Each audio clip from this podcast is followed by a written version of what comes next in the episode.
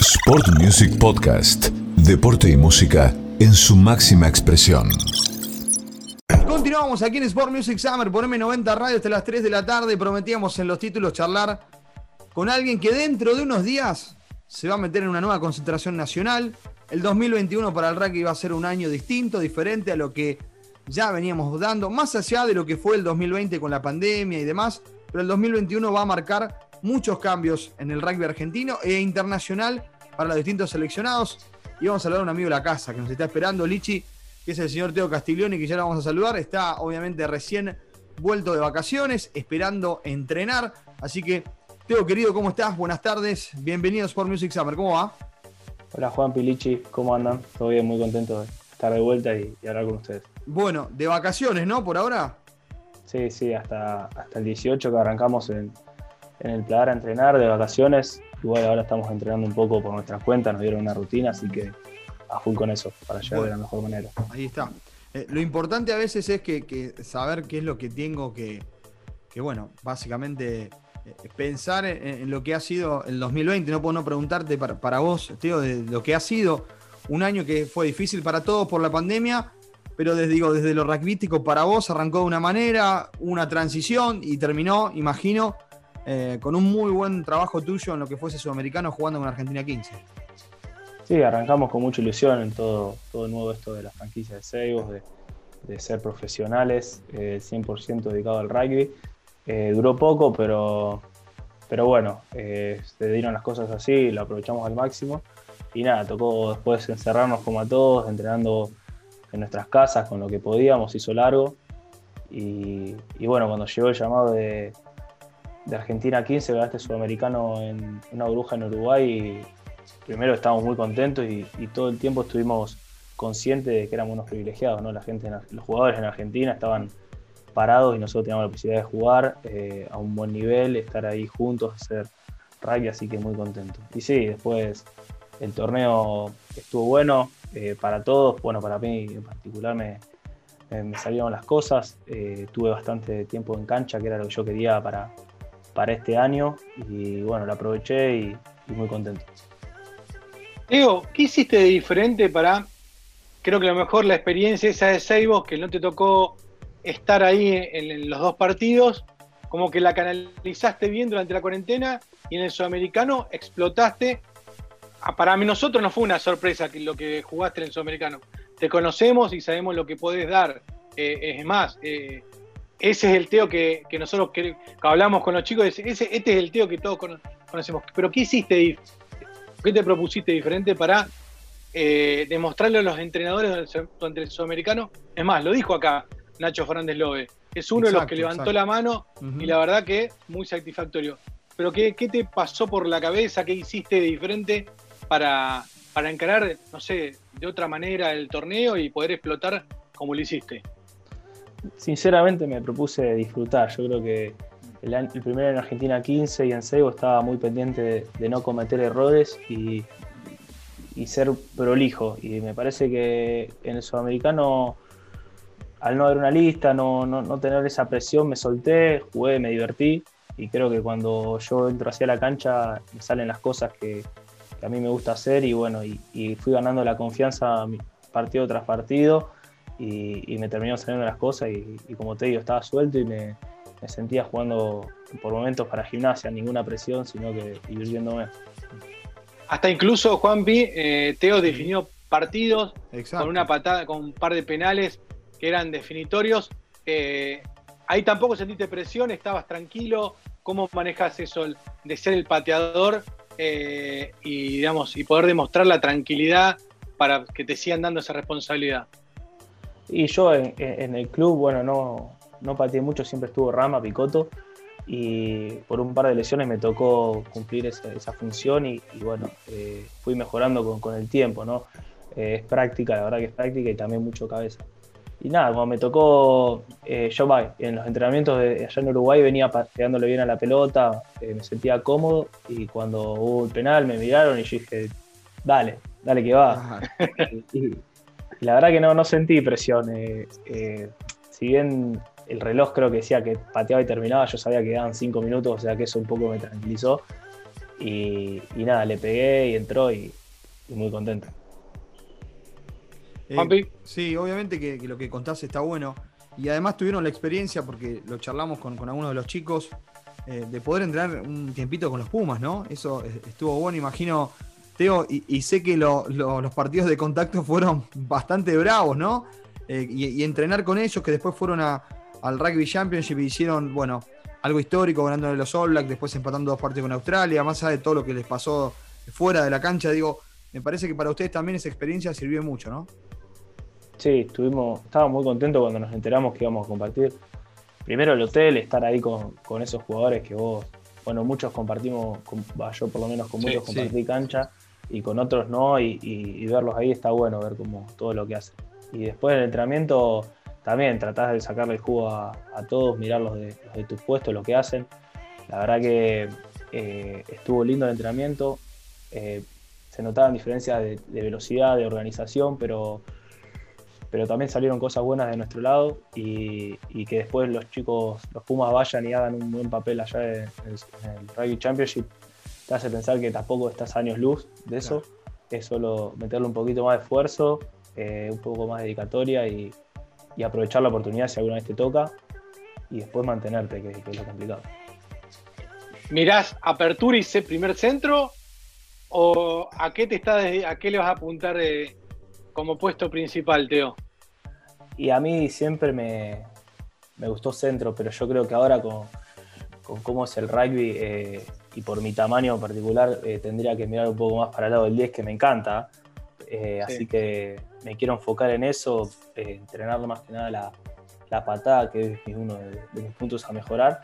Pero trato de mirar todo, ser una opción de, de 10-12 creo que, que, está bueno y a los entrenadores les gusta, va por la mayoría de los que, los que mm. tuve hablé, así que miro un poco de todo. A mí me gusta saber jugar de todo, más a veces si tengo que cumplir el, puesto de mi lo cumplo, de fullback, me gusta todo, pero sí, me, quiero dedicar más a hacer apertura. Charlando un poco, eh, Teo, con, con alguno de tus compañeros, de hecho charlamos con Tincho Elías también, bueno, lo hicimos con algunos otros. Ellos hablaban del rol de Nacho Fernández Lobe como un entrenador que está encima todo el tiempo. Que llama antes, te dice, che, te espero, venite, ¿cómo estás? Obviamente que lo hacen todos los entrenadores. Pero a lo mejor tiene eso que a lo mejor otros entrenadores no tienen. ¿Es así?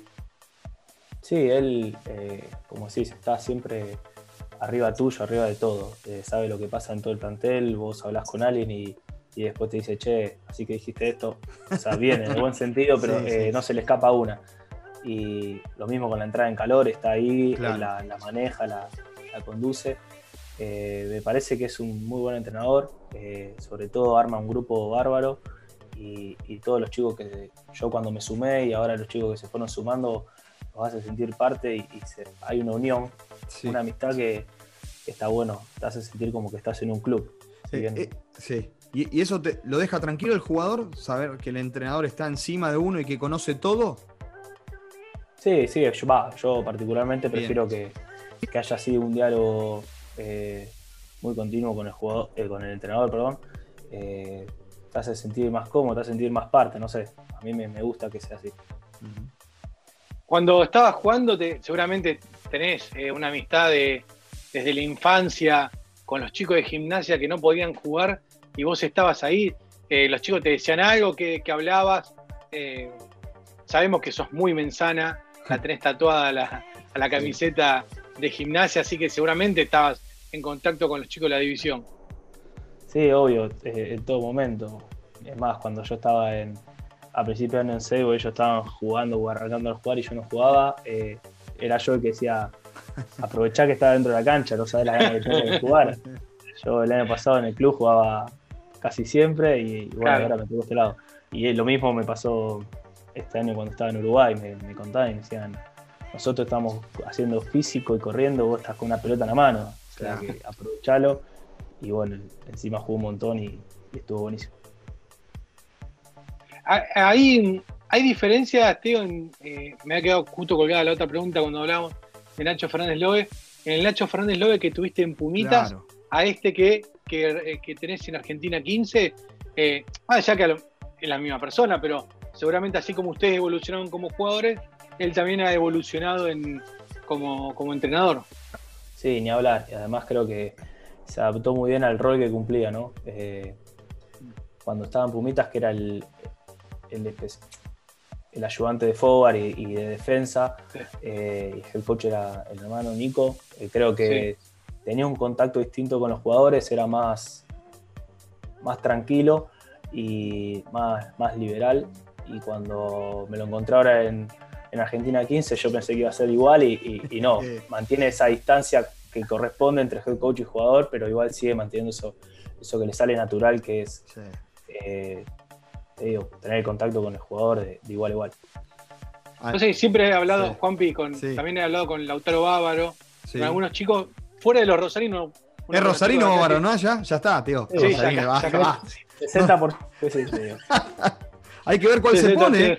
Che, y es un quilombo eso. Lo estamos pidiendo en todos los clubes. Me parece que. Me parece que en esa casa no creo que pueda salir de, de Fisherton porque lo matan. Mm. Pero bueno, vamos a ver. Sí. Mejor eh, que, hablaban muy bien de, la, de cómo de la conformación, como bien, lo decías, para remarcar del grupo, de que están, más allá que entre un chico nuevo, lo que fuere, los grupos que ha armado Nacho Fernández Logue eh, prevalece siempre el grupo, el bienestar del grupo y, el bienestar que hay entre toda la buena onda que hay. Por eso también se han dado determinados resultados, más allá de alguna que otra derrota que se puede haber registrado, pero siempre hay muy buena onda entre ustedes y también se ve cuando ustedes postean eh, fotos en las redes sociales, que son grupos grandes, eh, de Buenos Aires, Tucumán, Córdoba, que como que están todos juntos, digamos, hacen actividades todos juntos. Eso también repercute cuando van a a tomar, porque tenés que entrar a la cancha con 23 y tenés que confiar en el de al lado. Sí, yo por el tiempo que estuve en Argentina 15, eh, siempre el grupo fue bueno. Viste que tal vez en el club te dicen, no, están los porteños por un lado, los del interior por otro, y en particular mi experiencia es que no.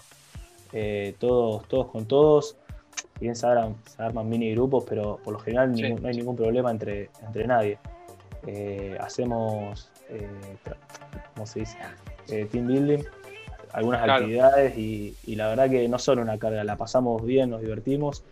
Eh, a veces nos juntamos a la noche en el team room a, jugar a las cartas, a, o sea, eh, por lo general en las habitaciones en Uruguay no, no estábamos mucho en la habitación, estamos en los grupos, ahí en los salones de, que nos va al hotel. Y como sigo, creo que después en la cancha se siente. cuando alguien se equivoca o, el trato que tenemos entre nosotros es buenísimo y eso le suma un montón al equipo. Ahí eh, cuando. Sí. Juan, perdón que te estoy pisando. Cuando están ahí jugando, ¿se habla, digamos, de, futuro, de, no sé, eh, che, me viste hoy en el entrenamiento, justo, no sé, cuando, cuando partimos los Pumas, me viste, algún compañero que tenga confianza, decir, bueno, me viste, eh, ¿cómo me viste? ¿Qué me falta? ¿Qué le viste el del enfrente? tengo una oferta para irme al MLR, pero quiero seguir apostando acá. ¿Hablan esas cosas del futuro? Sí, obvio, estamos, estamos acá para eso, la mayoría, ¿no? Para, o que aspiramos a jugar eh, más arriba en los Pumas o Jaguares, si es que vuelve, yo creo que sí. O, vivir un poco del rugby. Entonces sí, nos, miramos. Eh, es más, muchas veces nos juntamos en, alguna habitación o en los salones de hotel y vemos el, partido del día o hasta los entrenamientos. Como que estamos todo el tiempo también tratando de mejorar o, charlar a ver qué, qué le dijo a alguien y, y sí, se habla bastante de, rugby y de, los entrenamientos. Eh, Teo, me gustaría preguntarte, ya nos anticipaste que hay que juntarse eh, el 18 y los objetivos son muy claros, pero ¿cómo arranca todo?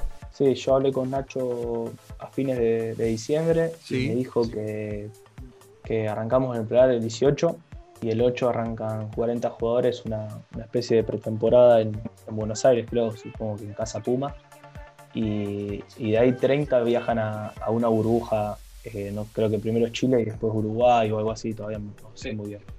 Así que nada, eh, a meterle en esa mini pretemporada para, ganarse un lugar.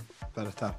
Y esperar después alguna posibilidad de, sumarse a la, no sé, a la Major League Rugby o eh, digo Estados Unidos, puede ser la, la, SLAR que, que, está confirmada, pero bueno, veremos cómo se va a jugar, que como contaba Lichi el otro día, eh, Licha, ayúdame, va a ser una especie de burbuja, ¿no? En Chile o en Uruguay o en Paraguay, no se sabe todavía, ¿no?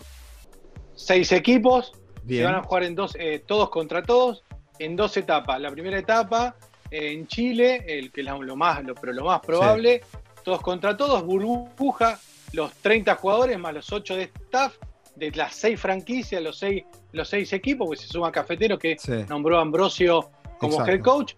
Termina esa burbuja en Chile, avión, muchachos, a Uruguay, otra burbuja y ahí se juega la segunda ronda. Bien. Los primeros cuatro, obviamente, clasifican a semifinales. Quinto y sexto se vuelven a su casa. Semifinales, los ganadores siguen, los perdedores se vuelven a su casa y así sucesivamente se va a definir eh, allá por el 15 de mayo. Bien. Eh, creo, a ver si mira el, el ahí atrás. 15 de mayo. A ver, justo meto el. Sí, sábado 15 de mayo se termina la SLAR.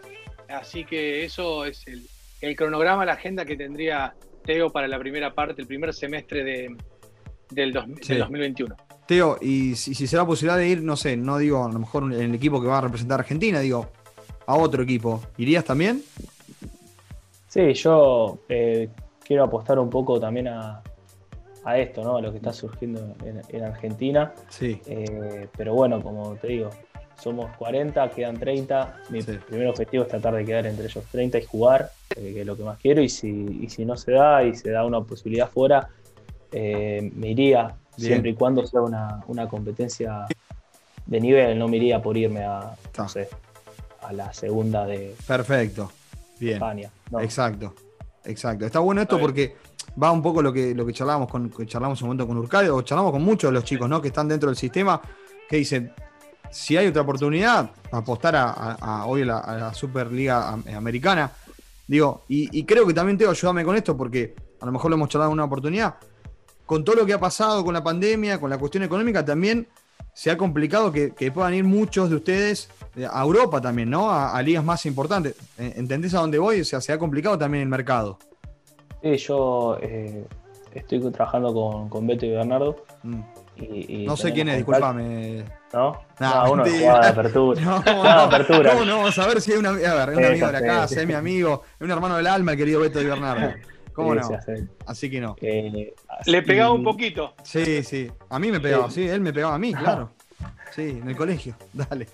Y, nada, me cuenta que, también está complicado ya con la pandemia, no es que lo sufrimos todos nosotros, sino a nivel mundial y, y bueno, también muchos equipos están haciendo esfuerzos para, contratar a, los jugadores de, Argentina, a los, Pumas, digamos. Exacto. Está complicado el tema.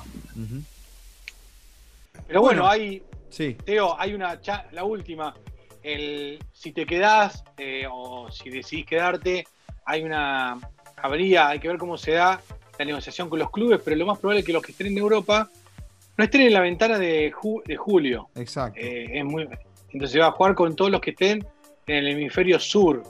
O sea, los chicos que se fueron a Australia, más los 30 o los que hayan levantado la mano jugando bien en la, en, la SLAR. Con lo cual me parece que hay una. Eh, hay, hay como etapas, como decía Teo.